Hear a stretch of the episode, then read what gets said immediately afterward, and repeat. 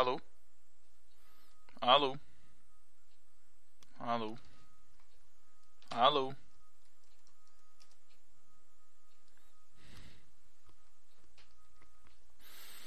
Alô? Alô? Alô? Deu uma Caiu, instabilidade. caiu tudo. Mas voltou aqui. Vocês estão aí? Thiago? Tem alguém que tá bem cortado. Alô? Matheus, você tá aí? Eu tô, eu tô. Thiago, Thiago, Thiago tá meio. Caraca, que sinistro isso, cara.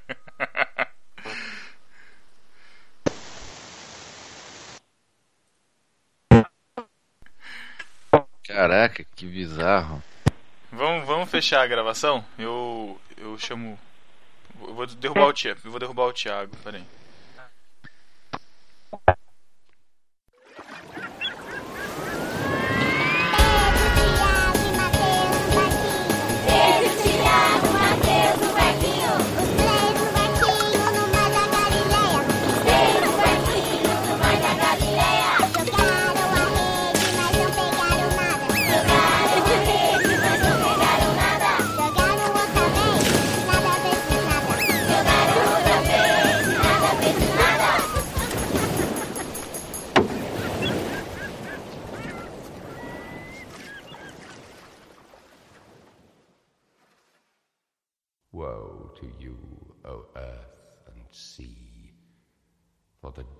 Sends the beast with wrath, because he knows the time is short. Let him who hath understanding reckon the number of the beast, for it is a human number. Its number is 666. I left alone. My mind was blank.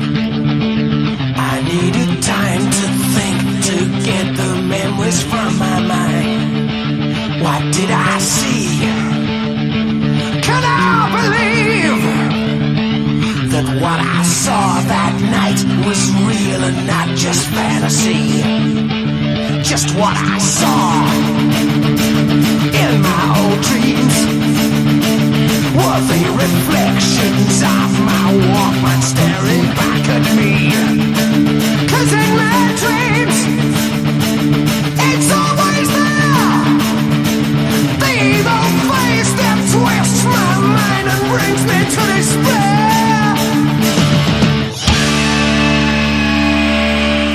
Fala, discípulo! Aqui é o Pedro. Aqui é o Thiago. Aqui é o Matheus. Estamos no barquinho hoje para falar sobre um tema maldito ou não. Caraca. Estamos aqui para falar sobre o dossiê, voltando à série dossiê. A gente já tem um dossiê lá falando sobre Judas, o traidor. E no- hoje nós vamos falar sobre Satanás, o tinhoso. Satanás, meu filho, cadê você? Que isso? Que essa Trouxemos- manifestação aqui? Trouxemos a bruxa do 71 pra participar do podcast. Ah, estamos aqui com Alex do BTcast, primeira participação do Alex aqui no barquinho. Isso aí, galera. Tamo junto aí pra falar sobre um tema, sei lá se é polêmico, se o pessoal gosta ou odeia o tema. Acho que é controverso, no mínimo. Bom, é, só por precaução, pra quem não sabe, a gente tá gravando de manhã, né? Porque vai que a gente grava à noite e ninguém dorme depois, enfim. já, mas já tá dando zica na gravação, então é melhor a gente começar logo. É, Fraco, fraco você, hein, Pedro? A gente, a, gente pode, a gente pode começar com uma oração, Pedro? Fique à vontade, Thiago. Alex, faz uma oração pra gente começar, cara. Vou jogar um balde de óleo em vocês. Então, Cara, sabe, sabe uma coisa que eu tenho que falar sobre esse assunto? é, Que o cara mais underground que eu conheço é o diabo. Nossa, cara, começou com o Thiago. Virou bad, né? Thiago Piada, Thiago Frankenstein, lá no, na Deixa abertura do podcast. Ai. Deixa Ai, quieto. meu Deus. Vamos continuar depois a leitura das epístolas heresias. A plateia pega fogo quando rolam os festivais. Epístola. Epístola. As epístolas. Epístola. Epístola.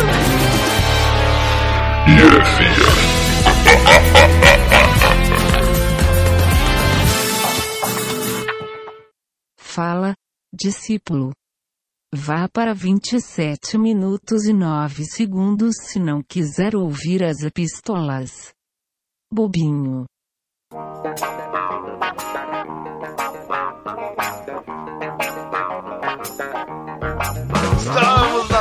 Das epístolas heresias do podcast número 38 sobre os brucutus da Bíblia. Podcast o quê, Pedro? Podcast Sangue no Zóio. Podcast no barquinho, Pedro. Você esquece de falar, cara. É, porque ninguém sabe que é, né? É, o cara entrou, baixou isso aqui e não sabe, né? É, porque o cara já fez a introdução, ele já escutou a abertura, ele já escutou a musiquinha. Provavelmente pode ter pulado essa introdução ou não. Então, se ele quer escutar, ele sabe que nós estamos falando do feedback do último podcast que você pode mandar para podcast@nobarquinho.com, certo? Isso, e você pode nos encontrar também nas redes sociais. Siga a gente em todas as redes sociais que você quiser. Ó, é bem fácil, presta atenção. Ó, nobarquinho.com barra. Aí você coloca Facebook, Twitter, G+, ou Instagram. Olha que beleza. Além disso, você pode seguir os três marujos também no Twitter, arroba Pedro Angela com dois L's, arroba Thiago Ibrahim e arroba Matheus M. Soares. Siga-nos. Cara, mas aproveitando, assinem o feed que está na postagem, feed.nobarquinho.com e na iTunes, estamos lá. Você vai lá, entra, qualifica, adiciona aí no seu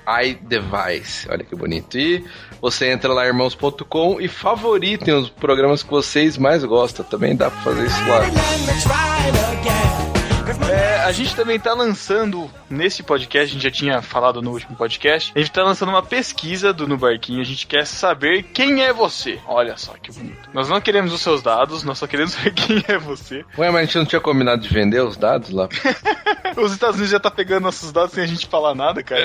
Não precisa de mais nada. É, e você então, a gente vai deixar o link aqui nessa postagem, na- nos próximos também. Não tem uma data de validade assim, mas responda, tá? A gente vai colocar nas redes sociais também. Perguntas aí sobre o que você tá achando do podcast, o que você acha que deveria mudar, o que você acha que deve continuar, sobre os textos também, sobre o site. Enfim, a gente quer saber a sua opinião. Só hora de xingar. Matheus sai, Matheus não sai, como é que fica? É isso. Quem Cara, você manda pro paredão? Se vocês falarem Matheus saia, putz, cara, eu vou sair com um gosto.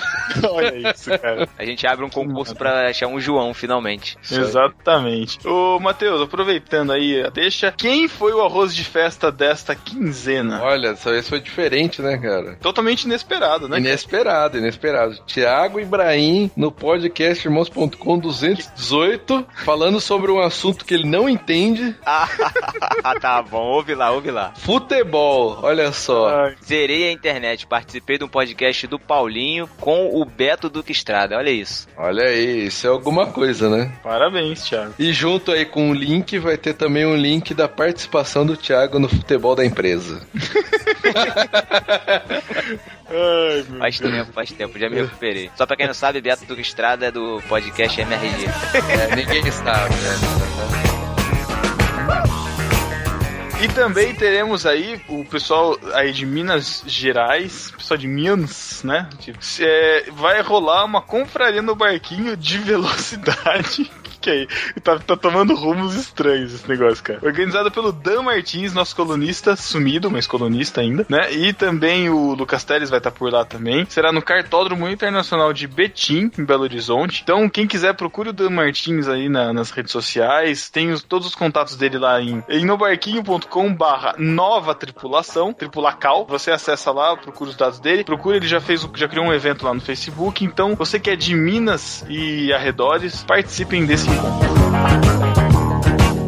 Vamos lá, Thiago, discípulo desocupado. No Facebook, a Ana Luísa Bezerra que disse, baixando, carinha feliz. Aí ela fala, estava à espera desse podcast. U.U. O que, que é isso? É uma carinha de olhos fechados. Nossa, meu Com Deus. muito esforço. Indo no barquinho, Matheus. Foi o matador de galinhas. Voltou, né? Ele tinha sumido. Caraca, voltou. que que é? Não, não, ele, ele comentou a gente, ele comentou a gente no iTunes. Ah, é mesmo, cara. Foi o primeiro, ele foi o Caraca. primeiro a recomendar a gente no iTunes. Caramba. E disse: Uhul, feriado trabalhando e ouvindo o podcast. Na bateira. Bateira? Bateria. Tá escrito bateira aqui, cara. Sei lá. cara. Eita. E irmãos.com, Pedro. Irmãos.com foi a Ana Rebeca Borges que disse para ganhar os 500 bits, né? Haha, primeira, baixando e ouvirei depois que meu amor foi embora. Risos, abraço e bom feriado. Hum, me sentiu amante agora. Caraca. Nossa, pode crer, né? Eu vou ouvir depois que meu amor foi embora. Caraca, mano, que tenso. Três Ricardões no ouvido dela. Ouvi, ouvi sobre Brucutus depois que o amor dela foi embora, olha isso. Atenção, namorado da Ana Rebeca, fique ligado aí, cara. Vamos então para a primeira epístola. Renan Mercúrio. Tem que ver esse nome aí, rapaz. Membro, membro da Igreja Presbiteriana do Brasil, do bairro Vila Gerte, São Caetano do Sul, São Paulo. Será que ele é extraterrestre? Hã? É, veio do planeta de lá? Será? É, Mercúrio. Nó. Ah, e tem mais uma, uma, uma ressalva a fazer, hein? Esse cara aí fez tudo certinho, ó. Botou igreja, onde mora. Isso. Muito bom. Só não colocou idade nem nome. É, mas é, acho legal os, os discípulos que mandem. Acho legal os discípulos que mandarem e-mail deixarem a igreja. É legal pra gente saber se Idade, profissão também. Conta bancária, senha. Tá. Fala, discípulos, tudo na paz? Primeiramente, gostaria de parabenizá-los pelo podcast. Conheci no barquinho um pouco antes da transição de vocês para irmãos.com. Me divirto e aprendo muito com os podcasts. Go- Gostaria de falar sobre o marcador de epístolas. Olha só que da hora, né? Já virou um marcador de páginas a epístola. Que vocês utilizaram e comentaram no, no- no último podcast. Para mim é um excelente recurso. Não que eu não, res- não escute as epístolas, mas é que às vezes reescuto alguns pods antigos e gostaria de ir direto ao assunto. Ao meu ver, o marcador é uma boa sim, mas eu manteria as epístolas heresias também. Acho que elas dão um retorno muito válido para vocês e para os ouvintes a respeito dos temas tratados. Aí, com o marcador, fica a critério de cada ouvinte ouvi-las ou não. E é isso, que Deus continue abençoando o ministério e a vida de vocês. Um grande abraço. Eu curti o marcador, cara, de verdade, ficou legal. E só que assim, cara, é uma resposta que a gente tem realmente, cara. O, o Renan falou tudo, cara, e a gente vai continuar com o marcador. Muito certo? bom. É, e eu, eu não tinha pensado nisso, sobre os ouvintes reouvirem o podcast, né? Muito interessante. É, verdade. Vou pôr mais um marcador também. Se você quiser avançar para o final, vá para uma hora e 40 minutos. Caraca, meu, que mancada. O cara vai. Não, vai que o cara ouve só pra assistir, ouvir aquele finalzinho, né? Aham. que, que isso, Matheus? Só os extras, né? A gente Só vai ter os que fazer- extras. a gente vai ter que capitular o podcast inteiro. É, inteiro, é. Ah, mas beleza, gente. Então isso, isso, isso e outras, outras opiniões vocês também podem dar na, na pesquisa que a gente colocou aí, tá ok? Então participem aí para que essas sugestões virem realidade. Próximo e-mail do Lourival Neves. Ele propôs uma enquete. A nível de no barquinho, putz, isso aqui já doeu já, né? Quem, quem será o maior brucutu? Um, Matheus. Dois, Tiago. Três, Pedro. Quatro, nenhuma das opções anteriores. Eu acho que já ficou bem claro já, né? É o Pedro, né, cara? A gente viu no último podcast. Aham, é, tá O bom. Mar Brucutu andou sobre as águas, foi Pedro. Não, a gente até definiu que ele não foi, né? Ai, ai. Discípulos, Verdade, a, gente, a gente não colocou Matheus na pauta, né, cara? É, cobrador de impostos. Discípulos, decidam quem de nós três é o maior brucutudo no barquinho. Ok, Vamos falar Jaqueline Lima. pode crer. O próximo e-mail é do Vinícius Augusto, de 25 anos. Ele é de Patos de Minas, Minas Gerais. Patos de Minas. Estranho, É porque, é porque tem uma cidade de patos no Acre, cara. Eu descobri essa semana. né? É. Será que tem uma lagoa lá com vários patinhos? Pior que tem, cara. Eu já fui pra lá. Patos de Minas tem uma, tem uma, tem uma, uma praça central com um lago. Que fantástico, hein? Putz. Interessante. Ainda bem que não era. É bem literal, né, cara? É fácil de entender, né? Ainda bem que não eram alces, né? Nossa. Bom, Tá bom. Prosseguindo. Thiago. Ele começa assim, ó. Queridos Marus, venho pela primeira vez mandar minha epístola para parabenizá-los pelo tema descontraído, interessante e em até certo ponto teológico. Quero comentar especificamente sobre a que- seguinte questão. Jesus foi ou não um brucutu? Aí ele fala, não apenas digo que ele foi, mas digo que ele é o maior de todos, os que já existiram e ainda hão de existir. Devemos lembrar que a vinda de Jesus Cristo foi profetizada em várias passagens veterotestamentárias, ouvinte do BTcast, Nossa. ouvinte do Olha, BTcast, esse é o vídeo do BTQ, certeza.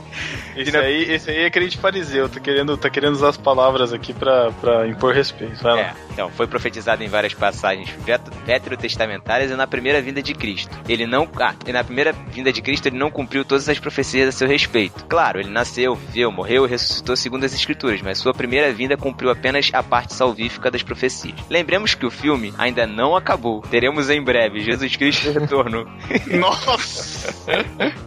E nessa segunda vinda ele não virá como cordeiro, mas sim como o maior brucutu de todos os tempos. Claro, isso é milenisticamente falando. Ou confirmado. 22 Olha aí, discípulo do Mark. do Mac, isso aí. Tamo junto, high five. É, o livro do Apocalipse nos fala sobre que ele já começou a fazer com Satanás e sobre como ele exterminará de vez o maior falso brucutu que já existiu. Isso fará com que ele se enquadre nos requisitos de um brucutu, de um verdadeiro brucutu. Chamará para si a responsabilidade, vai encarar de frente as forças do mal, aniquilará sozinho o inimigo e depois estará com sua amada, a igreja, em seus braços Olha aí. para desfrutar a grande vitória. Acho que já passei a mensagem, né? Então é isso aí, queridos marujos. Um forte abraço pra vocês, podcasters, e pra todos que de alguma forma contribuem com o conteúdo sempre edificante do site. Se me permitem, não quero mandar um beijo do Matheus, mas um beijo meu pra minha noiva, Mariana. Afinal, o próximo pod será coladinho com o Dia dos Namorados, né? Olha aí. Tão coladinho com o Dia dos Namorados que o tema é sobre o diabo, né?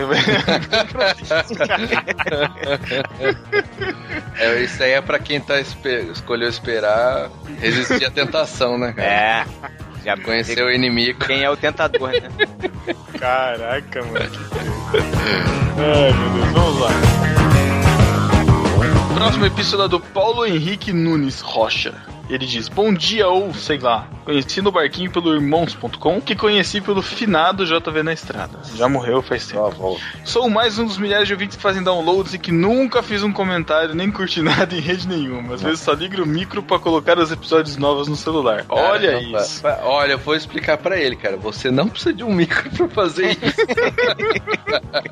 Ah, Matheus, às vezes ele não tem uma rede Wi-Fi, cara. Pode, tem vários ouvintes assim, né? tá bom, tá bom. Tá ok. No barquinho espaço no meu ouvido com BTcast e irmãos.com. E vocês têm revolucionado as quase duas horas que leva do serviço pra casa e vice-versa. Não tenho a menor, a menor vergonha de rir sozinho, espremido numa van ou nos trens. Tento conter, mas é involuntário. A hora do dia que mais faz sentido é exatamente o tempo que passo escutando no barquinho. Ixi, o cara tá meio frustradão, hein, cara? Pô, que faz sentido no barquinho, cara, você tá mal. Foi mal.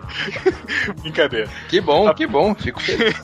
Aprendi uma técnica para que as pessoas não pensem que estou rindo delas. É só fixar o olhar para um ponto onde é óbvio que não tem nada para olhar, como o teto, aquelas instruções da saída de emergência. Eu particularmente prefiro olhar para baixo, como se estivesse olhando para um enorme buraco. Caraca. Aí os caras vão achar que ele é louco mesmo, né? É, normal, né? Às vezes eu dou tanta risada que fecho o olho e coloco a mão cobrindo o rosto, como se estivesse meditando. Já tô acostumado. Continue, continue assim que mais pessoas que não têm o costume de comentar ou curtir um dia irão se manifestar. Até logo. Olha aí. Aí, ó, o recado legal. tá dado. Muito bom, cara, muito bom. Bom saber que a gente faz essa diferença na sua vida, Paulo. Espalha pra, pra mais amigos do trabalho, da igreja. Mostra no barquinho que você tá gostando pra todo mundo aí. É. Exatamente, cara. Isso aí, e dessa vez tivemos uma heresia, ou não, né? É. Vamos ver se é uma heresia mesmo. A Renata Paulino de Cabreúva, ela disse assim: Oiê, no começo estava achando esse podcast ruim, mas ele conseguiu terminar mudando a minha opinião. Foi muito ruim mesmo. Caraca. Nada a ver. Jesus? Paulo entrou e João Batista não? Sinceramente, não gostei. Beijos pra todos. É o, a, a chamada de atenção mais carinhosa que a gente já recebeu, né? Ai, ai, ai. Mas assim, né? Teve gente que falou que foi o melhor dos descontraídos e teve gente que falou que foi ruim, ué. É, É, direito, teve- direito de achar ruim, mas não é, não é heresia. pô. Teve muitas pessoas que não concordaram da gente não ter incluído Jesus, é, de, de João Batista. Agora, João Batista não tem por quê? Não, João Batista, É, o que que João Batista fez? Nada, nada. Ó, Batista é o grilo, cara. Pô. É, comeu grilo porque era um bicho grilo, né? Não. Caraca, mano. Olha só, Na verdade era gafanhoto, não era grilo, mas tudo bem. eu acho que os argumentos do Vinícius Augusto sobre, sobre Jesus já vencem tudo. E na verdade, Sim, a gente sim. inclui É que, Jesus. é que a ótica, é que a ótica que a gente tomou era de é, não ter nada assim de nenhum poder divino sobre a escolha do Brucutu, né? Assim, é específico, Jesus, cara, é 100% Deus, então fica meio complicado da gente tomar por esse parâmetro, mas sob o ponto de vista do comentário que a gente leu, aí sim, né? A gente- é que no final todo mundo resolveu escolhambar, né? Não tem regra pra nada, qualquer um entra e foi assim. Não, não é assim. É que Jesus ele não cumpriu ainda, né? O final, a parte brucutista dele. Ele, ele veio. Ele veio como cordeiro, né? Pra morrer, então não foi Brucutu. Agora ele será. Pronto. Vamos aguardar. Então, depois da segunda vinda, a gente grava outro podcast já, já tá marcado. A segunda parte. É, inclusive com a presença do maior brucutu de todos os tempos aqui, gravando com a gente. É, Vai fazer um express, né? Com o maior brucutu. Ah, mulher, que bonito. Então, Pedro, agora a gente, antes de ir pra sessão, aquela sessão tão esperada, a gente vai Uhum. ouvir um recado do Celso Lima, nosso discípulo rapper, muito interessante. e depois a gente volta pra dar os beijos tão aguardados de nossos discípulos. É isso? Exatamente. As honras, as honras da, da abertura da sessão do beijo do Matheus hoje estão com o nosso rapper mano cristão, Celso Lima. É com você, mano. um kiss, um smack, uma beijoca, uma bitoca ou um selinho. Não importa, mano, pois nesse momento é ele quem está se preparando para mandar um beijo a todos os manos e minas desse Brasil inteiro. Segura então. Lá vem ele correndo, pulando de alegria, semelhante um bezerro na estrebaria, trazendo uma lista de nomes na mão, na outra um estojo com gloss e batom. Chegou salivando e os lábios tremendo, ouvintes aguardam esse grande momento, seja homem ou mulher, membro ou obreiro, não vão escapar das garras do beijoqueiro. Um no santo pro mais tradicional. Um quis um smack pro mais atual. Ele se faz de ranzinza e mal-humorado. Mas mesmo assim, mandou seu beijo molhado. Se não tiver inspirado, já tem a solução. Pega o seu DVD e liga a televisão. As lágrimas correm quando começa a assistir seu filme predileto. Meu namorado é um zumbi. Ali aprendeu uma lição de grande valor. Que o zumbi foi curado pelo poder do amor. Ah, Mateus, por favor, não faz isso, meu filho. Um beijo do Matheus com muito carinho para os ouvintes do podcast do Barquinho. Um beijo do Matheus com muito carinho para os ouvintes do podcast no Barquinho. Um beijo do Matheus com muito carinho para os ouvintes do podcast no Barquinho. Um beijo do Matheus com muito carinho para os ouvintes do podcast no Barquinho. Chegou aquele momento que todo mundo adora. Vai se ferrar. Não. Ai, lá vem, tchau. Botão, eu odeio. Ai, cara. Seja melhor. Tchau. Um beijo do Matheus pra você. Não. It's just not enough, baby. It's just not enough. Oh, oh, baby.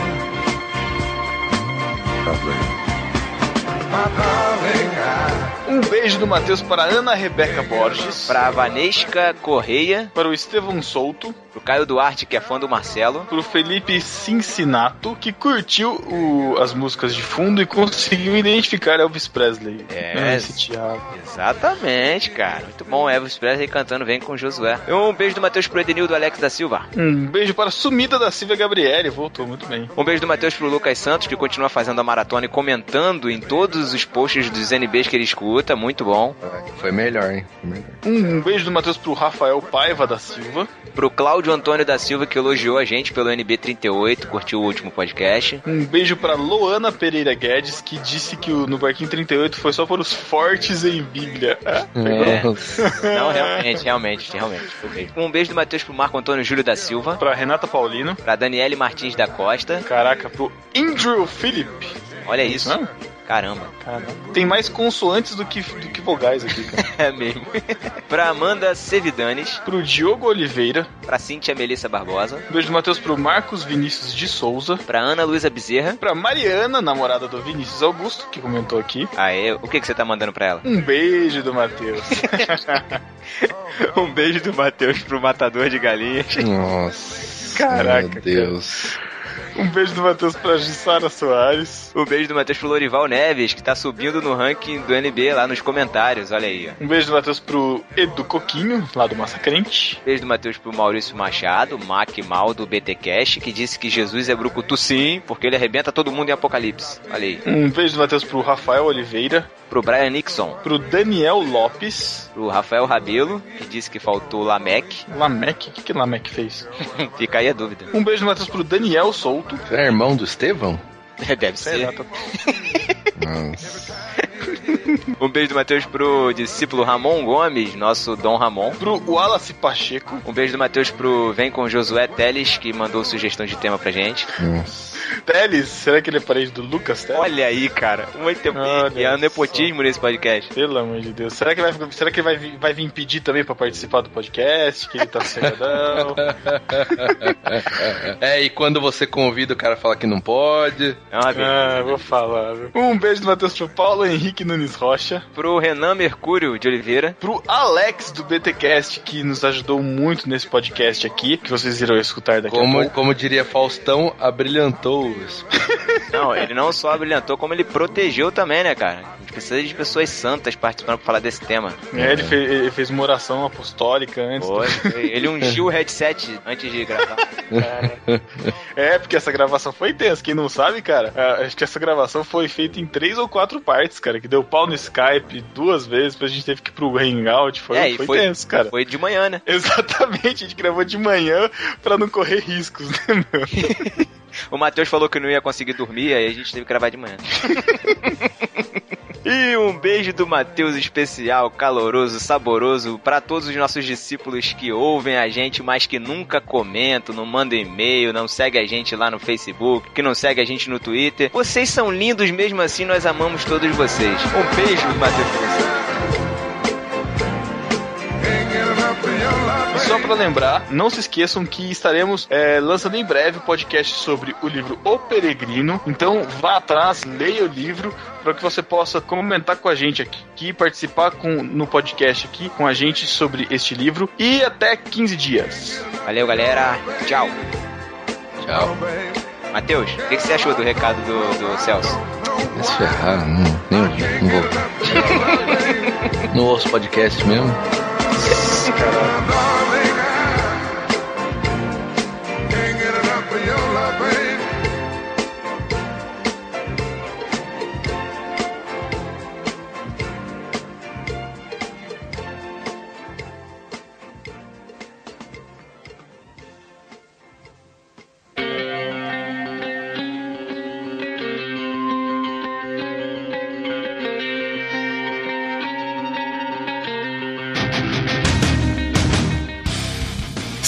volta, então vamos começar logo esse tema falando sobre Satanás, puxando a ficha dele aqui do nosso arquivo. Quem é esse ser? O que é esse ser? Por que ele tem esse nome? o que significa? Enfim, vamos falar sobre o diabo, a serpente, o grande dragão, o tinhoso, o vermelho. Tem algum Nossa. outro nome aí? A gente vai chamar, a gente vai chamar de Satanás mesmo ou vai chamar de Lúcifer, cara? Não, não, Lucifer. hum, não dá. Então, mas o Alex podia esclarecer pra gente, por que não? Então, olha só. É, linkado no post estará é, no post, senão o, Ma- o Mark vai me matar. Pode colocar aqui no Linkado. doc se quiser. Linkado no post estará um, um texto do, do Bibo a respeito é, do nome Lúcifer. É, de acordo com a Vulgata Latina, o termo Lúcifer significa o anjo de luz e é uma versão, ou seja, uma tradução incorreta é, de- do texto de Isaías, que fala de que ele caiu como uma, como uma estrela da manhã. E o problema de verter uh, Satã por Lúcifer é de que em Apocalipse ah, o mesmo termo reaparece, só que lá se referindo a Jesus. Então seria algo muito estranho a gente. é, uma palavra na Bíblia a gente falar que é Jesus e a outra é o diabo. Então a gente teria uma, é, uma questão muito dúbia aqui. Então, para evitar esse problema de compreensão, é melhor deixar esse Lúcifer de lado. Isso acontece também com a resplandecente estrela da manhã ou estrela da manhã? Exatamente, exatamente. É, é bem sobre isso mesmo. Ah, entendi. É a identificação do- da estrela da manhã com o nome Lúcifer, feito na Vulgata latina, e que é a tradução bíblica para o latim. Ahn, e por causa desse problema, depois, então, é, a gente vai ter problemas na interpretação de Apocalipse. Vai querer, vai querer dizer o quê? Que Lúcifer é Jesus? Não tem como, né? Ah, não tem como. Tem um problema teológico gigantesco aí, né? Exatamente. Apesar de que lá no Evangelho já falavam que Jesus era Beuzebu, né, cara? É, aí, é. Mas é, hum, aí são lá acusadores. Não, Eu acho que um dos os termos assim que melhor definem são Satã, no hebraico, Satanás. Também Beuzebu aparece, Uhum. citado no Novo Testamento. Ahn, e o próprio termo diabo, que muitas vezes é, aparece, acho que é um dos que mais aparecem. Satã significa Uhum. o acusador, aquele que faz acusação falsa. O, o Sat- Satanás como acusador, aquele que se levanta com, é, prestando acusação, é, é um tema que aparece ao longo da, da escritura por várias vezes e ele tem dizer, várias correlações. Ele se relaciona com a serpente, ele se relaciona com o anjo caído, ele se relaciona com, é, com o próprio termo diabo. Então, é, eu acho que é um termo assim que é, é bem utilizado para descrever de quem nós estamos falando. Satanás, onde se escondeu? Satanás! Venha cá, Satanás! No Antigo Testamento é difícil, né? A gente é, são poucas as referências que a gente tem assim do diabo, né, de Satanás. A gente vê São mais poucas no, no Gênesis, Gênesis, como a serpente, Jó, é, em Jó, como né? o acusador, lá- né, utilizando o termo Satã. E em 1 Aham. Crônicas ah, 21.1, como nome próprio. Então, na verdade, a primeira vez que ele aparece como nome próprio é em 1 Crônicas 21.1. Em Jó ele não aparece como nome próprio, mas na forma verbal dele, é um particípio, né? O acusador. E em Gênesis ele não, não tem nome próprio, né? É a serpente, né? Tipo, é uma, uma relação com o animal, né? É que É. até lá, lá em Apocalipse vai falar também, né, do, do diabo, Satanás como a antiga serpente, né? Exatamente, Que essa fecha relação a com- relação. com a relação com o Novo Testamento é que as coisas vão ficar mais claras. No Antigo Testamento ainda não tinha tão claro essa questão é, como ah, após no Novo Testamento. É, eu, eu não sei, assim, tem alguma. é, é, a, a relação de não, não aparecer tanto a Satanás, assim, no, no Antigo Testamento tem a ver com, a, com aquela questão do. é, a gente, é, acho que já viu isso no, no podcastdormos.com lá do problema do mal, quando eles relacionavam que tudo vinha de Deus e não tinha essa relação clara, assim, de que existia um inimigo. Eu, eu- eu- posso estar falando uma vez. eu eu devo estar me Não, expressando não, mal. tá- Pedro, é bem, bem, bem essa questão mesmo. Essa É. ideia de que o ah, de que não havia um, de- ou que não se tinha uma compreensão de um princípio do mal no Antigo Testamento, né? Isso, é, de que tudo, tudo vinha de Deus, né? Tanto o bem quanto o mal, todos eram designados por Deus e ele era responsável por tudo isso. É Exatamente. Essa ideia vem é, ao longo do Antigo Testamento e à medida que a revelação vai sendo processada, então a, a gente chega a essa compreensão de que, de que há um acusador, de que há alguém. Por, por exemplo, em Jó, é, Satã aparece, mas não como aquele, o, o diabo como a gente está acostumado que tentou Jesus, mas como o diabo Uhum. aquele que tá ali espizinhando só, sabe? Botando dúvida na coisa. Como o de Gênesis, que tá ali pra botar dúvida. Uhum. né? Ele não tá aprontando nenhuma pra alguém cair. Ele tá simplesmente botando dúvida numa questão. Uhum. É interessante que nesse, nesse- nesses casos o, o diabo ele, ele é meio que um agente passivo ali, né? E, e para o Thiago ficar feliz, né? é, a gente vê mesmo que o, nesses casos o pecado é, é- é a, re- a responsabilidade do pecado é do homem, né, cara? É o homem que peca, mas é Satanás é quem é quem incita Parou, esse parou, parou, parou, parou, parou, parou. Tema não se pode nesse podcast, não pode falar mais as palavras soberania e nem responsabilidade, tá proibido. Eles vão ser blipados, você vai escutar aí na... Ah, inclusive esse que eu acabei de falar, você vai escutar o pi, você não vai ouvir as palavras, tá ok? Mas, cara, um- uma Caraca. questão interessante que tá falando de Antigo Testamento é, mudou mesmo a concepção, porque quando eles tratavam, os judeus tratavam de inimigos, eram inimigos mesmo, eram outras pátrias, né? Quando nos Salmos, quando Davi fala de inimigo, é sempre o, in- o inimigo mesmo, né? Um, é, uma outra nação ou alguém que está perseguindo, né? E, e aí no, no Novo Testamento ele muda ele coloca até o inimigo das vossas almas, né? E, Exatamente, Matheus. E, e tem uma mudança bem, bem interessante, né? Que não são as pessoas os inimigos, né? Mas o diabo e a sua influência por trás delas. No Antigo Testamento, eu acho que tem um exemplo bem legal disso. É, se olhar para a história de Moisés, e a- a- o episódio da, da libertação do povo de Israel, da terra do Egito, a gente não vê a figura de- do diabo ali, né? Claramente na história. Quem, vamos, vamos botar assim, quem é o vilão da história é o faraó, né? O faraó. Ah, não tem. Até quando fala dos reis magos, não fala nada de satanismo, não fala nada disso. Que reis É- magos? Os, os reis magos, olha só, cara. Até quando. Acho que gravar de manhã dá nisso, cara. Gravar de manhã dá nisso.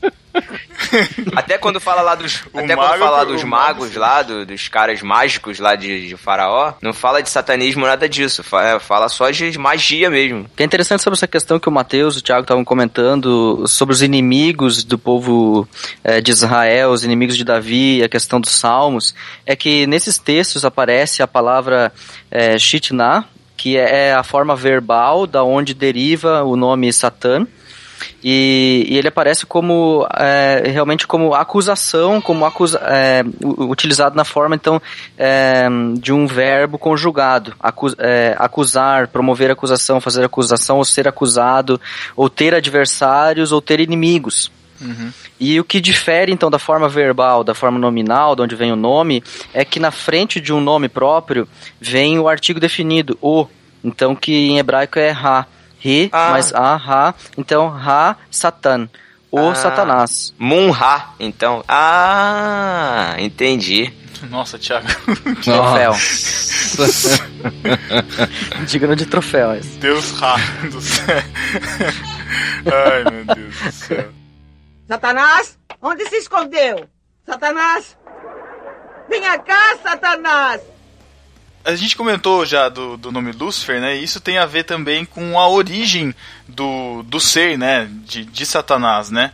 É, essa passagem de, de Ezequiel, né? é, que é bem citada, fala que. é, é, deixa, eu, deixa, deixa eu abrir ela aqui só pra, pra poder falar. Ezequiel 28, Ezequiel né? É isso. Em Ezequiel 28, a gente, a gente tem uma passagem. É 28, 14, mais ou menos, né? Acho que é isso. É, é do 11 até por ali, por ali. 19. É, é que eu tô, eu tô enrolando pra poder abrir aqui, né? achei. Falando aqui que ele era um querubim da guarda, que permanecia no Monte Santo de Deus, no brilho das, das pedras andava, e que então eh, se elevou o seu coração por causa da sua formosura, corrompeste a tua sabedoria, pela multidão das tuas iniquidades, fez injustiça, profanaste os teus santuários, e fez sair eh, do meio de ti um fogo que te consumiu e te reduziu a cinzas sobre, as, sobre, sobre a terra aos olhos de todos os que te contemplavam. E esse texto é muito usado para descrever a queda de Satanás como, como anjo, anjo de luz, que a gente já viu que ele não é, né, pela, pelo, pela definição da palavra, ele é anjo de luz que caiu do céu por, con- por conta da da Da soberba, é, da né? so- exato, da soberba. E vamos começar desconstruindo esses textos que a gente vem aprendendo é, É. to- toda a vida pra gente poder tentar chegar numa origem assim, né? É, é porque esse texto, a- hoje em dia, quando a gente lê, a gente já enxerga Lúcifer de cara, assim, né? Lúcifer já é errado, né?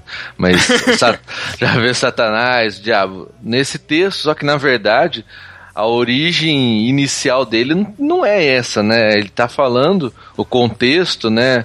A primeira análise, ele tá falando do rei de Tiro, né? Exatamente. É, é uma, é uma profecia direta, é um julgamento de Deus sobre um rei que estava tava contra Israel, né? E aí, essa é a primeira interpretação que a gente tem, tem que ter desse texto. E aí, depois surgiu essa outra interpretação a respeito de Satanás, né? Como Por causa dos óculos que colocaram na gente, como, a gente, como existe em vários outros textos, né? é uma figura, né, que fizeram a respeito de Satanás baseado nesse texto. Exatamente, já tem muita disputa exegética a respeito desse texto aí. Eu entendo na mesma linha do Mateus que é, em segunda mão é, a gente poderia ler Ezequiel 28, 13 e 14 é, no sentido de ler, é, ler como ou entender como se referindo a Satanás por causa de uma de, de referências do Novo Testamento que vamos dizer reinterpretam esse texto como sendo sendo de sendo referindo a Satanás, mas em primeiro lugar se refere ao rei de Tiro. É quando fala de Éden, já dá a impressão que ele tá lá desde o começo. É, Em primeira análise é isso, né? E aí vai falar também depois a parte de tamborins e, e flautas, estavam a teu serviço. E aí a outra interpretação que tiram daí é que o diabo era o ministro de louvor no céu, né, cara? E por isso que não podia ter bateria no. no- não podia ter bateria no louvor, era por causa disso? Satanás, onde se escondeu? Satanás! Venha cá, Satanás! Então ele tá falando do rei Tiro, né, cara? E é interessante que é, a passagem, é, quando o senhor fala do, do rei Tiro e tal, é, é meio que uma passagem meio irônica, né, cara? Dele falando que estavas no Éden, se cobria de pedras preciosas, diz- é, dizendo da fartura, co- comparando ele a um querubim, e acho que por isso que já era tanto essa, essa, essa interpretação dúbia, assim, né, sobre, sobre o Lúcifer, com aspas, no, no ar. É, eu também acho que essa interpretação dúbia aí tem, tem a ver um pouco com essa, esse floreio todo do texto com, com relação à pessoa do rei do tiro. Talvez, talvez ele se achava tão angelical, tão superior ou tão divino que o, o Ezequiel tentou mostrar o outro lado da moeda. É uma possibilidade. Mas a gente não pode afastar totalmente a interpretação do Novo Testamento desse texto, ou seja, a luz que o Novo Testamento traz para esse texto, e de alguma forma dizer, bom, se ele comparou o rei de Tiro a Satanás, então de alguma maneira ele também acreditava que Satanás havia acontecido com Satanás a mesma coisa. Ou o que havia acontecido com Satanás poderia vir a acontecer com o rei de Tiro. E a Hum, questão. Interessante. E, e a questão de que ele era um ministro de louvor no céu, cara? Olha. Ai, caramba. Ele vivia diante do trono, né? Ah, não, Thiago. que mancada. É, Eu, Ah, eu, eu eu sei, particularmente, cara. acho, eu acho que não tem nada a ver, cara. Tá falando aqui de tamborins e flautas a teu serviço. É, Então, é porque- o é louvor, porque- né? Quan- Se a gente, eh, quando a gente entra nessa questão, a gente vai eh, acabar entrando na questão dos anjos e da função dos anjos no céu. Eu não sei, cara. Eu não tenho isso muito. Não tenho isso claro pra mim. Ah, o que eu sei sobre anjos, assim, é que Gabriel era o que mandava as mensagens e Miguel era o guerreiro, cara. Eu não li a Batalha do Apocalipse, eu não conheço os, os outros Olha aí, tá vendo? O Gabriel, o Gabriel mandava mensagem, foi bom, hein? Era o primeiro comunicador instantâneo, né? Entendi.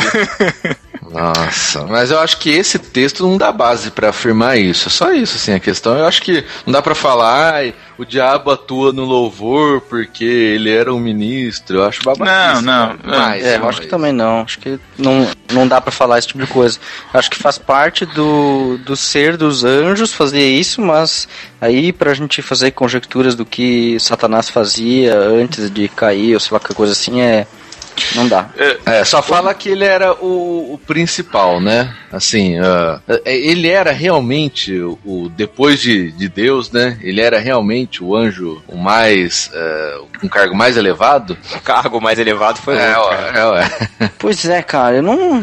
não Ele era o gerente da loja, gerente da loja. É, eu não sei, cara. Eu acho que assim, tipo, até onde eu li e procurei nas escrituras, eu não achei assim, ó, essa tal primazia de Satanás sobre os demais anjos na criação. Não sei. A não ser que em algum texto eu não li com o devido cuidado. É, Mas eu não, nunca achei isso dessa maneira. É, eu também, no, no que eu é, pesquisei aqui, eu também não, não consegui achar nada que diga que ele era o mais alto. É lógico, eu, é, eu acredito que ele era realmente um cara, um, um cara, né? Um, um anjo de uma, uma patente alta, porque pra Então, ele fazer o que existe- fez, né, cara? Existe hierarquia dentro dos anjos, então? É, essa também é uma boa pergunta. existe? Porque assim, pra mim, era assim, a trindade tá lá, e os anjos como criação, né? É, então, como criaturas, automaticamente eles estão abaixo de Deus, enfim. E ponto, cara. E Não- cada um, e cada um exerce a sua função de acordo com o que Deus é, estipulou, né, cara? Isso, mas pra mim eu não também é- acho complicado falar em hierarquia de anjos. Eu acho que os- a escritura fala alguma coisa sobre anjos, tem várias passagens e fala sobre o serviço deles como, como adoradores de Deus no- nos céus e também sobre a como comunicadores, ou principalmente porque a palavra anjos, tanto em hebraico quanto em grego, carrega o significado da, daqueles que transmitem ou comunicam a palavra de Deus. Olha só. É, Interessante, não sabia disso não. é, sim, sim. mensageiros, né? Os É, mensageiros. Por isso que os mensageiros. responsáveis, por isso que os responsáveis pela igreja em Apocalipse eram chamados de anjos da igreja. Com certeza, porque ângelos em, em, em grego significa mensageiro. Olha só. olha só, que legal. Minha cabeça está explodindo aos poucos.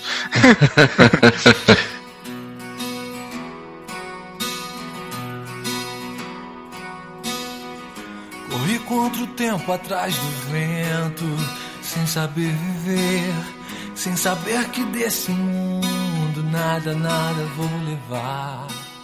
Então, é, a, a única base que a gente pode ter, assim, de que Satã, né, Satanás foi um anjo, foi através do texto de Ezequiel, né, tendo essa segunda interpretação do texto de que foi um querubim da guarda, né, é isso que fala o texto.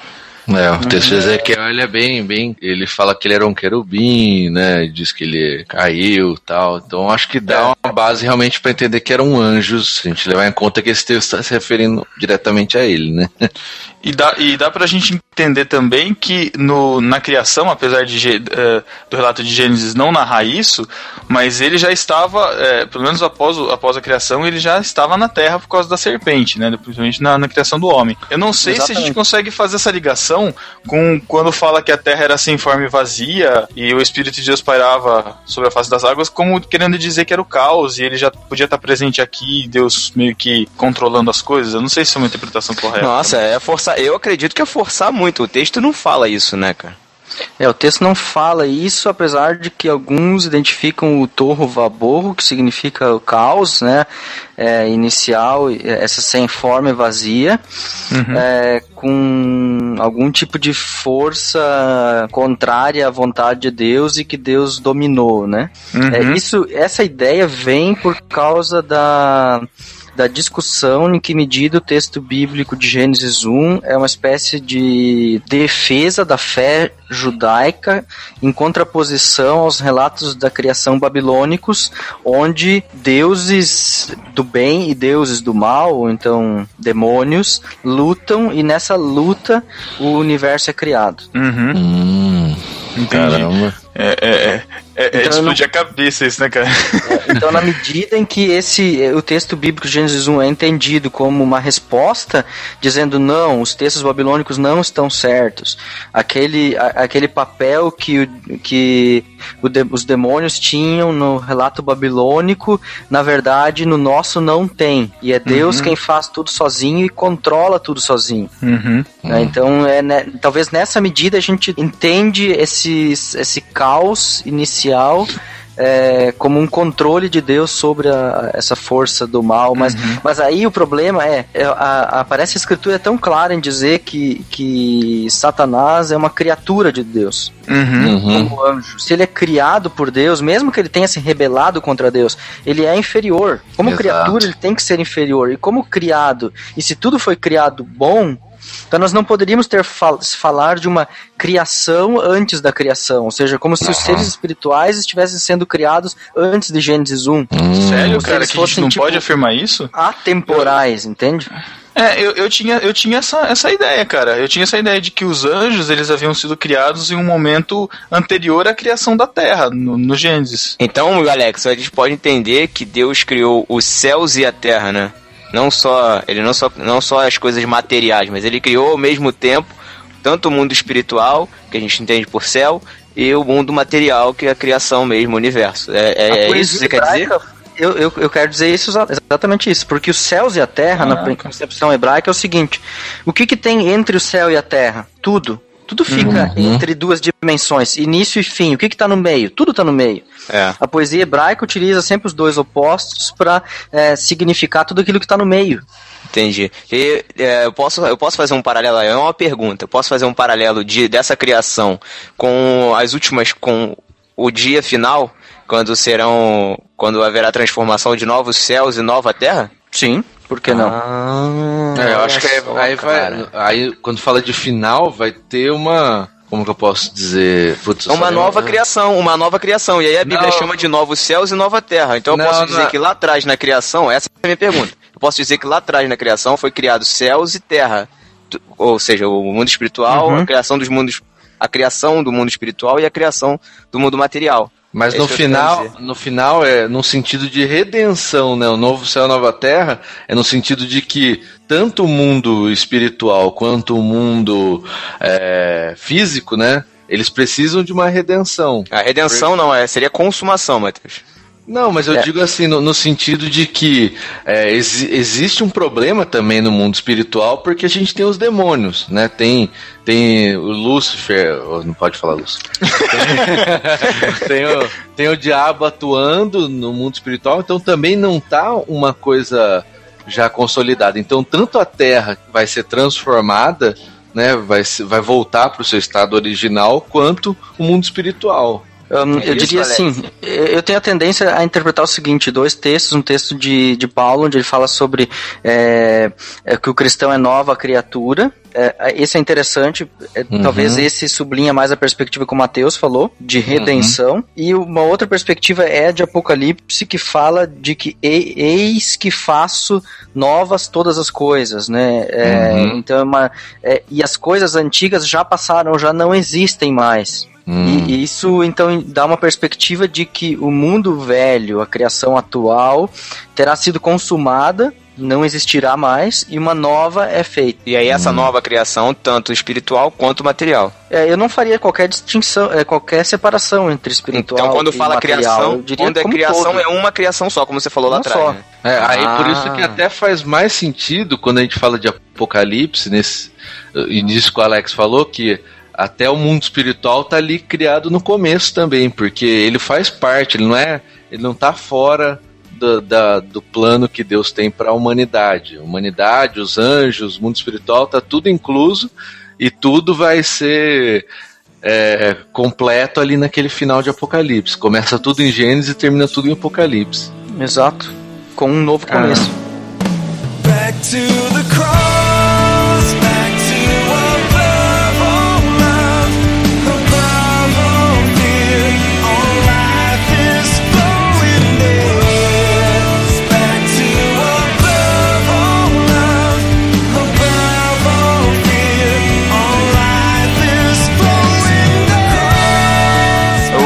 Matheus já deu, a- deu a deixa pra gente falar então do, do habitat natural, né? A gente tá falando. tá parecendo um Globo Repórter, né? Quem é Satanás? Onde A ele alma vive? Como ele age? A alma, de, a alma de biólogo agora do Pedro. Habitat natural. Cara, fal- faltou um outro nome do diabo que a gente não falou. Qual? O Beuzebu. Não, não. Kátia Flávia. Puf! Que que é isso, cara? Não, tô- não sei. Não, é Kátia Flávia, uma louraça Beuzebu provocante, uma louraça Nossa, cara. uma louraça satanás, olha aí, ó. Meu Faltou, Deus cara. céu, esse Matheus. Ai, Cara, quem é que canta mesmo? É a. Como é que chama aquela mulher lá? Esqueci, cara. Tá, ok. Não é relevante. Vamos lá. Satanás, onde se escondeu? Satanás! Venha cá, Satanás! O Matheus falou aí sobre, sobre a questão dos demônios e tal, então a gente vai falar um pouco sobre o reino espiritual, né? Falar sobre o inferno. É, é, eu lembro de ter lido no, na Casa de um Diabo Seu Aprendiz que ele cita, né? Fala um pouco sobre. Cita não, mas ele, ele romanceia né, a relação entre é, um, um diabo maior, um diabo menor, e de como eles influenciam, é, como eles trazem essa influência é, para o ser humano, para o homem, né? Da, da questão do, do acusador. É, eu não lembro na Bíblia se fala de castas de, de, de, de demônios, assim. Eu lembro que nos anos 90 é, tinha um, um pastor, acho que o, o Franklin, não tá achando graça, ele. Não sei se foi o Franklin que conhece, é, chamava pastor Dario, que, ele tinha várias apostilas de escatologia, de pré- pré-milenistas, assim, e falava muita coisa, que existiam três infernos, três É níveis Adão, de cara. É inferno. Adão o nome dele. Adão? Eu não lembro. É Adão, é. E- Enfim, é, e aí a gente vai. Queria que a gente falasse um pouco disso, assim, né? Do, Então, olha só. Do inferno, onde ele vive hoje, a questão dos demônios, enfim. Sabe qual é o problema disso tudo, cara? É que assim, você pegar termos hebraicos e gregos e tipo fazer um, tentar conciliar todos eles como se eles estivessem falando de coisas diferentes. Hum. Por exemplo, é, um termo que aparece uma única vez no Novo Testamento, que está em 2 Pedro 2, 4, é o tártaro, termo tártaro.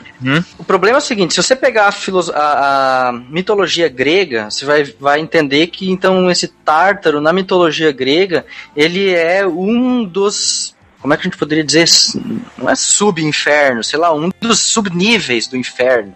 Algo desse tipo. Uhum. Aí você tem, por exemplo, no, ter- no hebraico, Gehenna, que significa é, vale do Gen Hinnon ou do Ben Hinnon, que é um vale do lado de Jerusalém, que durante é, período, um período do reinado, onde houve um culto a Baal, eles faziam sacrifícios a Moloch. É, sacrifícios de crianças. Então eles jogavam crianças ou queimavam crianças em sacrifício a Moloch nesse vale. Posteriormente, com a, a- é, a proibição do culto a Baal e Baal Moloch, é, esse vale foi utilizado como uma espécie de local para queimar corpos de pessoas mortas como pena de morte, né? E, e essa, esse, essa imagem de queimar corpos de pessoas entrou de tal forma na cultura hebraica que a palavra é que o vale Gehinnon se tornou a palavra Gehenna, que traz junto consigo o inferno de sofrimento, o local onde as pessoas condenadas são queimadas. E ali junto a ideia de que o inferno é um local é, de aniquilação. Entende? Então, uma outra palavra, nada a ver com Uhum. o tártaro, que tem uma ideia grega. Uhum. Ah, tem, tem aquela, uma outra também que fala da, da entrada da cidade, que tinha um. Ah, como é que era o nome? O Sheol. Sheol. Sheol? Sheol, então tá. Sheol é outro termo hebraico que significa o mundo dos mortos e que é paralelo ao Hades no grego, que também é o mundo dos mortos. E o Sheol pode significar sepultura, mundo dos mortos, o local de descanso das pessoas, etc. Ele pode ter tanto conotações positivas, negativas ou materiais, simplesmente o buraco onde se enterra o morto. Então, agora Caraca. pensa o seguinte: um camarada pega esses- essas ideias e sistematiza elas e cria um mundo de tipo, Sheol é o buraco mais fundo. Aí o buraco do meio é a guerrena. Daí o buraco mais raso é o, ahm, o tártaro, ou coisa assim. Porque o tártaro Aham. implica sofrimento, a guerrena implica aniquilação e o Sheol simplesmente o buraco. Entendi. Uhum. Entende? E quando, quando na verdade pode ser que é, o que eu mais acredito é que sejam é, aspectos de um mesmo lugar, né? Cada um Exatamente. tá falando com relação a um aspecto daquele mesmo lugar. Exatamente. Eu também creio sim. De que são vários aspectos da mesma realidade, que é a realidade da condenação é, final. Até porque quando a gente, a gente até já falou que eles não tinham muito, muito firme essa concepção de diabo, de inferno, né? Pega o velho, como a gente falou no Velho Testamento, eles estavam ainda nesse contexto, né? De não ter um conhecimento, por exemplo, eles não tinham conhecimento de Apocalipse que a gente tem, né? Que é um, um, um texto mais claro com relação ao julgamento, com relação ao diabo, a função dele no mundo, né? É, e mesmo Apocalipse, né, Mateus? Mesmo Apocalipse, que você vê, por exemplo, o diabo é lançado no lago de enxofre, que é a segunda morte, é uma ideia de aniquilação. Uhum. Mas, por outro lado, claras passagens nos falam de que há sofrimento, por exemplo, é, nos evangelhos. É sofrimento eterno, onde há, haverá ranger de dentes e onde o fogo nunca cessa, etc. Uhum. É, é, até pegar o texto de Apocalipse também e tomar como base também é complicado, né? Entende? Então, Essa- se você essa- olhar como num todo a escritura, ela trata do inferno numa multiplicidade de formas. E a gente não pode pegar simplesmente e falar como se ele tivesse três andares, ou quatro, ou cinco Uhum. andares. Mas É, aí será. como- Mas aí não é complicado a gente. Eu, eu, eu, eu tô meio como leigo aqui, cara, porque é, para mim, é, é, para mim, assim, eu, eu sempre tive a concepção de um lugar físico. Quer dizer, então, que é, o inferno é mais uma, uma, uma, uma concepção de, de morte espiritual, ponto. É, não, não sei, me, passa, me passa a impressão de, de ver toda essa interpretação. Eu tô. Não sei. Pode ser do É, que você viu olha só, também. Essa é, uma as- dúvida, essa é uma, acho que é uma dúvida consistente, boa de, de ser levantada, Pedro, porque a gente não tem claro se é um- uma, uma dimensão física ou se é uma dimensão espiritual. Ô, Alex, a gente não pode entender o inferno como um, o contrário do céu, um anticéu? Cara, daí a gente corre, sabe qual é o risco? A gente corre o risco de cair no maniqueísmo. Uhum. Não, não, não nesse, não nesse sentido de que ele. Não no sentido de que é. Ah, como é que eu vou me explicar agora? De ausência de Deus, tu quer dizer? Isso, exatamente, exatamente. Só que aí é outro problema, porque daí você vai dizer, na palavra que tu não quer citar no podcast, Uhum. que Deus não tem controle sobre esse lugar, ou ali ele se ausenta. E o outro problema Não, é que Jó reclama que Deus se ausentou da vida dele. Uhum, Ou, deixa na só- verdade, Deus, Jó experimenta uma, uma ausência de Deus. E, e Lutero fala de que onde Deus se ausenta, onde você experimenta Deus como, como abscôndido, é, você experimenta o diabo. Isso é bem difícil, bem complicado de entender. Caramba. Uhum. É, o que eu tô querendo dizer é, é no sentido de lugar, vamos dizer assim. É, Assim como os santos estarão no céu, aqueles que foram condenados estarão no inferno, entendeu? Isso que eu tô querendo isso que eu tava Essa querendo ideia é clara, cara. Essa ideia eu acho bem clara no Novo Testamento. Como isso vai ser, eu não sei. É, agora, uma, uma questão importante, eu até escrevi um texto uma vez que deu uma polêmica danada, inclusive lá na igreja, que o inferno, a concepção original de Deus pro inferno, era um lugar que não, é, não era pro homem. Foi um lugar criado pro diabo e os seus anjos, né? Os anjos caídos. O inferno era o destino deles, né? Pelo menos o que eu entendo da Bíblia é isso. É, mas infelizmente o homem, né? O homem a- a- vai acabar aqueles, né? Os, os que não não não se convertem, eles vão acabar indo para um lugar que não foi originalmente concebido para eles. Acho que isso até dá pra dizer. Com base, base em Gênesis, eu penso que o Criador não, não sonhou em botar suas criaturas no inferno. É, é, eu, eu, eu para mim é, é bem claro isso, mas é, É, eu acho importante, né, Mateus, segurar as pontas na teologia, porque é, é muito fácil. Um Le- Leonardo Boff escreveu em um texto em alemão, não publicado em português, é, de que Deus constantemente esvazia as lixeiras do inferno. Significa que ninguém fica no inferno. O inferno é um lugar para botar medo, para as pessoas não fazerem coisas erradas, mas é, ninguém vai para lá. Universalismo, né? Universalismo, cara. Então, É. é, é, eu acho é, é, a tendência nossa é, é de alguma maneira dizer que Deus é tão bom, tão amoroso que ele não vai condenar, mas a Não gente vai. precisa manter as duas pontas juntas, exato. da condenação e a salvação. Até porque Rob, ela é Rob Bell na veia, né?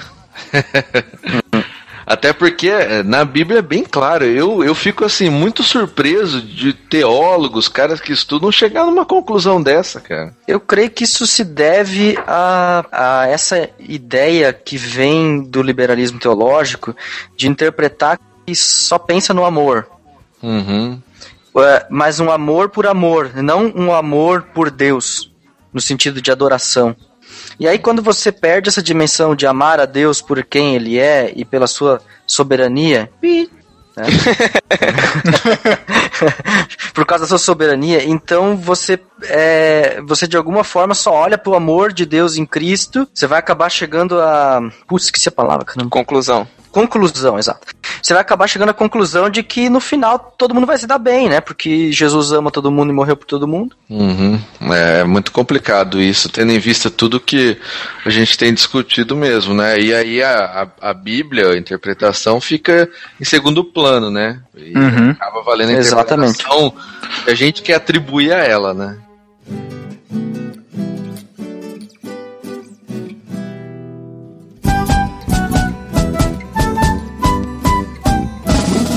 Procuram sem achar a solução por caminhos que não conduzem à salvação. O caminho estreito para muitos pode ser, mas só em Jesus a verdade e paz podem ter. Eu queria, Alex, só voltar um pouquinho nessa questão do maniqueísmo que você falou há pouco, porque eu acho que dentro da igreja, principalmente, eu, eu, eu tiro pela minha realidade, onde eu vivo, onde hoje eu congrego e onde eu congreguei durante toda a minha vida. A gente tem essa ideia do maniqueísmo, de que o diabo ele é um oposto de Deus que vai combater, que vai guerrear com Deus, né, no, no mesmo nível, que em alguns Ah, momentos é ele verdade. ganha e em alguns momentos ele perde.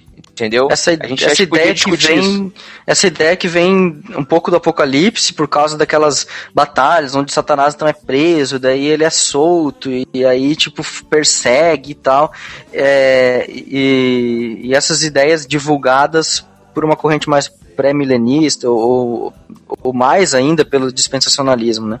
Sabe qual é o problema disso, cara? É o seguinte, é você cair muito facilmente no maniqueísmo, que é uma é uma forma, é uma religião, o maniqueísmo é uma religião que mistura elementos de cristianismo, de religiões da Pérsia eh, e de filosofia grega eh, e, e- e compreende e compreende que há um Deus bom e um, um Deus mau. Eu- Por que, que eu uso a palavra Deus? Porque os dois estão em igualdade de poder. Uhum.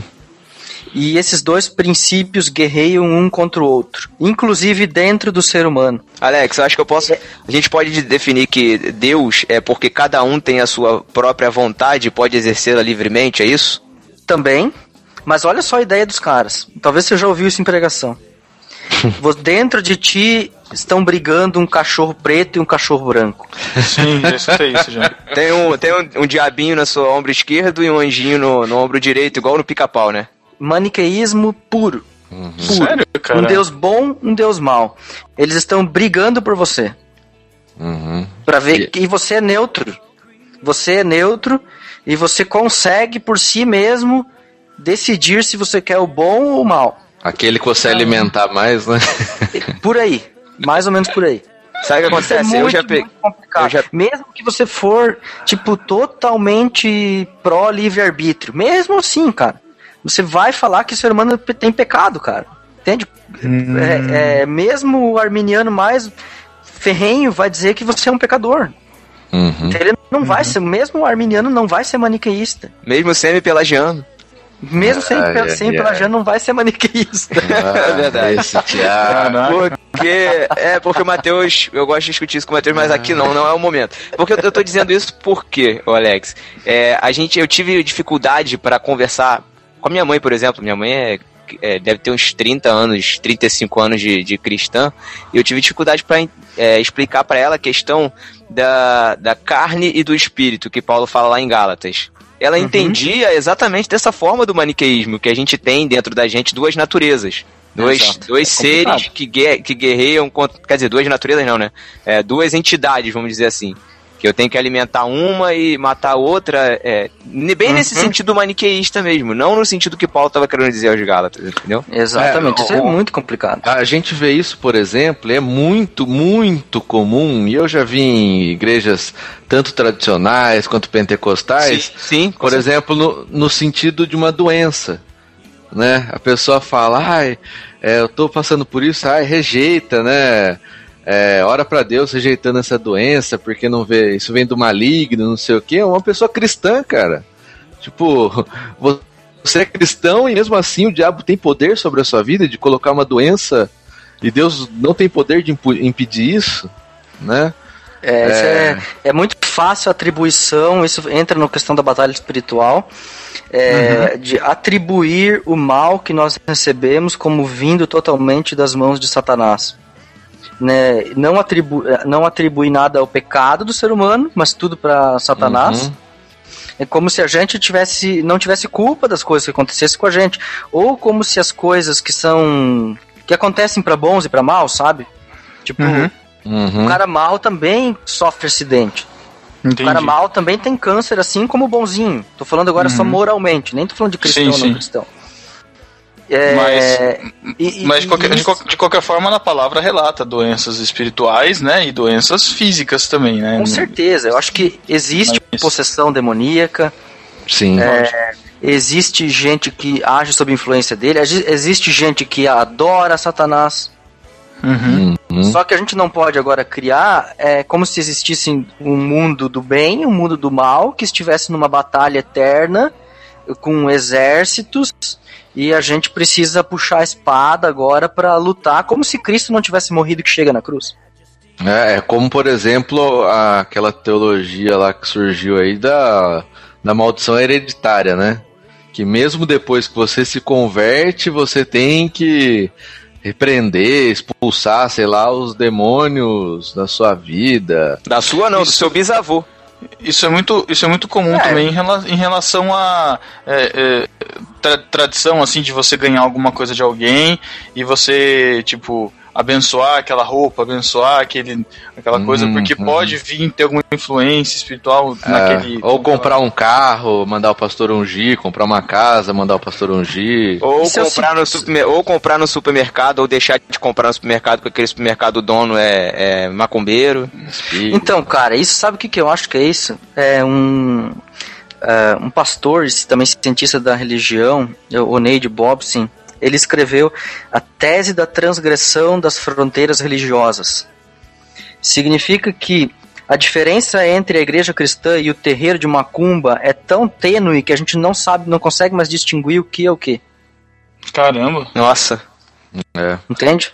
Tipo, você não consegue mais, olhando para essa perspectiva, você não consegue perceber qual é a diferença, afinal de contas, entre o terreiro e a igreja. É. Estão falando a Misturou- mesma coisa. É, é, é o sincretismo, o sincretismo no, no, no mais profundo é, versão da palavra mesmo, né? É, Esses Exatamente. Dias, esses dias eu vi um programa na TV, não sei quem já viu, que chama O Infiltrado. Acho que é no, no History Channel, Discovery. alguma Alguém coisa assim. mandou um link pra gente pelo Facebook, né? Marcou a gente lá É. pra gente escutar, né? É, eu vi na TV mesmo, tava assistindo. Pensei esse que era no pânico. É, não. Não. É o cara, ele se infiltrou em religiões, é, tava lá, ev- evangelismo, né? Qual o tema, né? Nada a ver. Mas ele se infiltrou em religiões evangélicas tal. Ele era, ele é ateu, né? E queria, diz ele, né? Lógico que com um certo tom de ironia, mas que ele queria se converter, queria ter fé. E aí ele começou aí nas igrejas evangélicas. Algumas ele relatava essa, essa questão espiritual maluca, né? Que existe. E aí depois, uma hora ele falou: Ah, não deu certo, eu vou aqui num terreiro, né? De macumba. E lá ele começou a conversar com, sei lá, o, o pai de santo lá, o cara, que incorporava um demônio lá. E aí, e aí uma hora ele pergunta, né? ah, Esse pessoal na igreja que. é, na igreja evangélica que, que tem esse lance mais espiritual, né? De línguas estranhas, sei o que, ele fala, ah, isso aí é- é eles chamam de Espírito Santo, que, é, que a gente chama de entidade, né? Caraca. Cara, o, o pai de santo falando isso, né, cara? Tenso demais, né? Aí. Mas. É, mas, mas para deixar claro, assim, porque ah, pra para vocês parece bem resolvido, mas eu não sei se pra quem escuta é, pode parecer tão bem resolvido assim, a questão da batalha espiritual que a gente tanto escuta falar. Quer dizer, o, o, o diabo ele tem, ele tem o- o- uma- um, um certo poder, uma certa influência para causar algo, algum dano em nós, a questão da opressão, por exemplo, opressão espiritual. Como, como que a gente pode chegar a isso, então, no no nosso dia a dia? Eu creio que o cristão não sofre é, é, influência do diabo. Porque ele já foi comprado por alto preço por Cristo. Ele é tentado, né? Tentado, eu acho que tentado sim. E tem outra coisa. É, eu creio que os cristãos que deixam de confiar em Cristo e passam a ficar se preocupando mais com o diabo do que com fazer a vontade de Deus, esses sim podem ser seriamente surpreendidos por Satanás. Na verdade, eles já foram, né? Possivelmente, né? É, deixou, deixou, deixou, deixou as prioridades de Deus de lado. Já, já, já foi tentado por Satanás. Já caiu no engodo dele. Cara, tentado a gente é todo dia. Beleza. Né? Cair, a gente vai cair de vez em quando. Pedir per- perdão, a gente sempre precisa pedir perdão. É, agora o problema é acreditar de que se eu fizer uma coisa errada é pontinho pra Satanás. Uhum. A questão Sabe, da brecha que todo mundo fala, assim, Isso, você fez uma brecha. coisa, tipo, assistiu. Deixou na brecha, não sei o Eu quê. lembro, Eu eu acho lembro isso é- muito disso, cara, de assistir um filme de terror, você, você abriu uma brecha na casa pra, pra- É, cara, meu, é a minha realidade, cara. Eu sei, falou. eu sei. eu- é, foi, foi a minha realidade também. Eu acho que é a realidade de 90% de quem tá ouvindo a gente, inclusive. Cara, eu acho que Tem o, o Bibo e o Mac trataram desse assunto de forma mais delongada num podcast lá mais no começo do BTcast. Depois gente até dá pra. De batalha linkar aí. espiritual eu já ouvi, De recomendo. espiritual. Muito Tá bom. É. E inclusive, deixa eu até falar uma coisa que o Matheus ele vai, vai ficar bolado, mas eu vou falar assim mesmo. É, a gente vai linkar aí no post também. É uma série de estudos do pastor Augusto Nicodemos sobre batalha espiritual que eu acho obrigatório. Eu acho obrigatório que quem quer conhecer, falar, é, conhecer quero- sobre o assunto ouvir, cara. Sério, esse é muito bom. O cara distorce né, as coisas que eu falo. Eu falo que Não, você adora o Nicodemos. Então, exatamente. dele, é diferente. Se eu citar o Nicodemos, você não vai gostar. É isso que eu tô falando. Eu acabei de citar, indo contra a minha Ai, própria vontade. Nicodemos é seu pastor e nada te faltará, Thiago. É. Calvino no céu e Nicodemos na terra.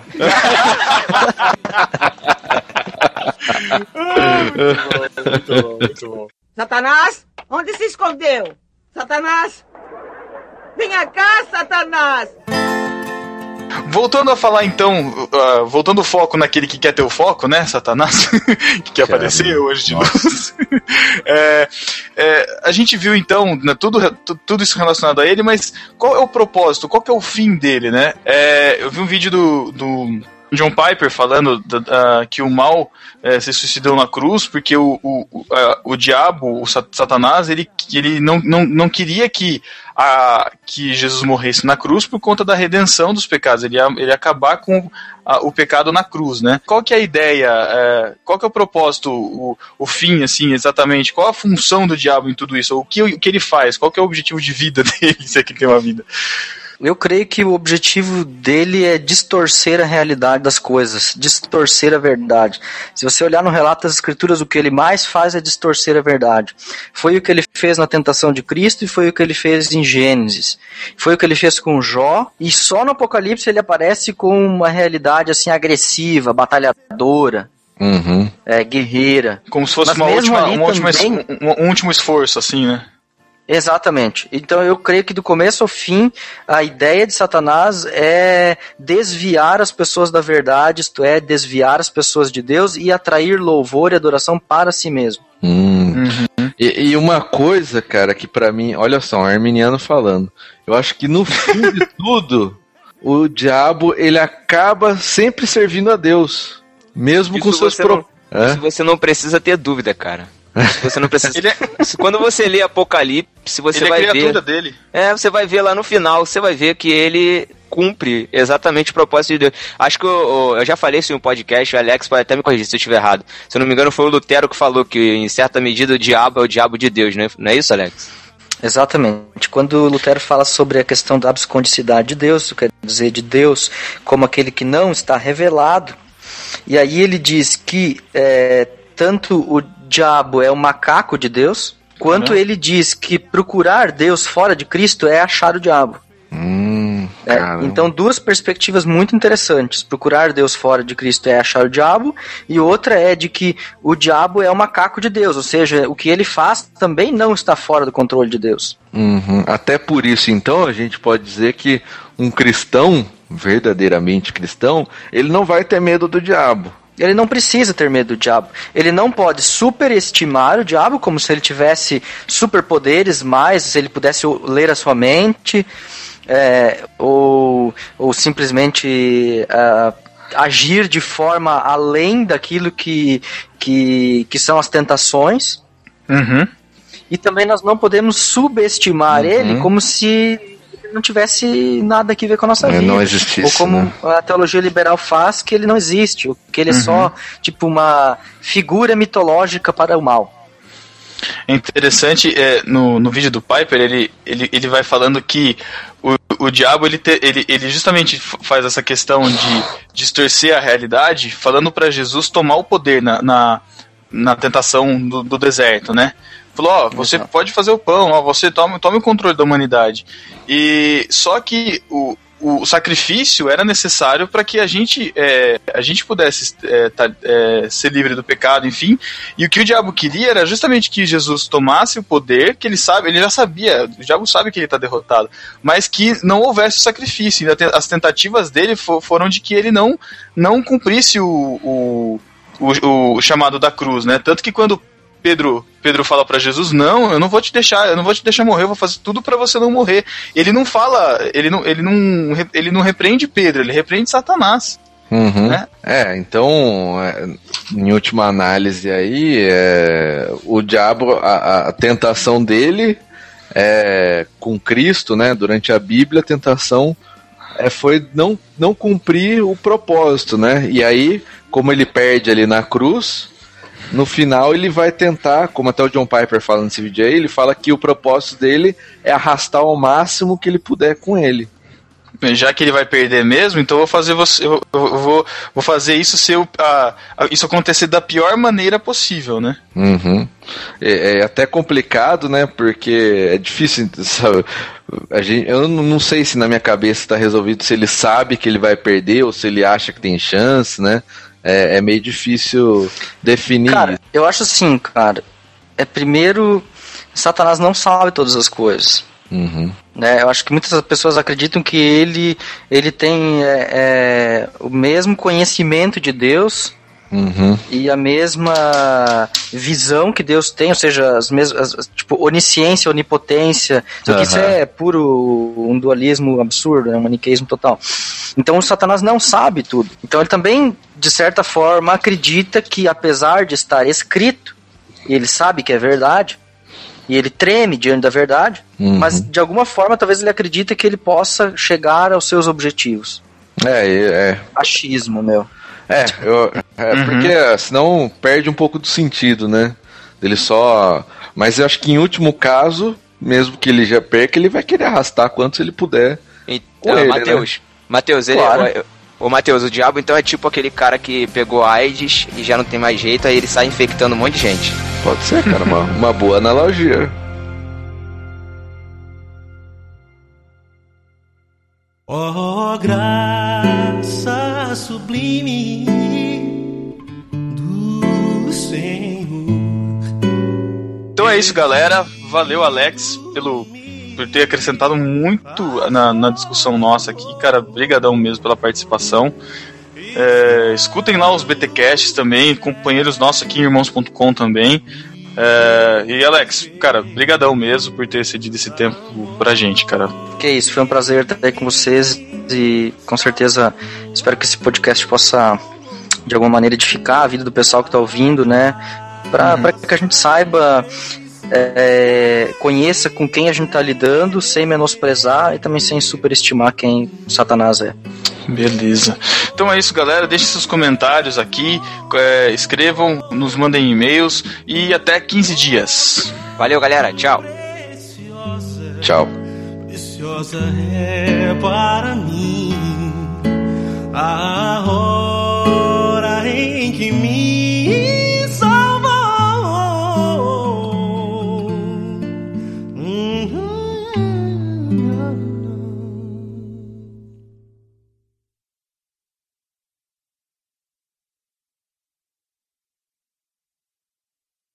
Vai lá, militantes, arrebenta, dá uma martelada no meio da cabeça, acaba com ele.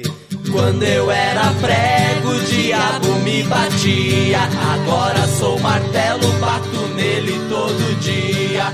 Quando eu era prego, o diabo me batia.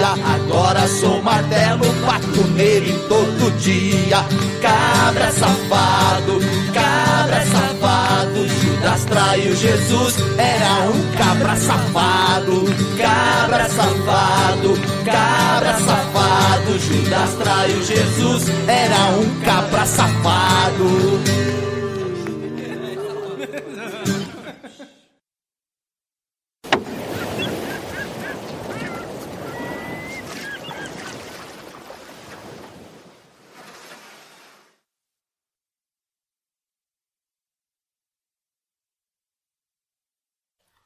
Dedicamos esse episódio do podcast no Barquinho à memória de Luiz Gustavo Modesto, amigo, discípulo e amante do reino.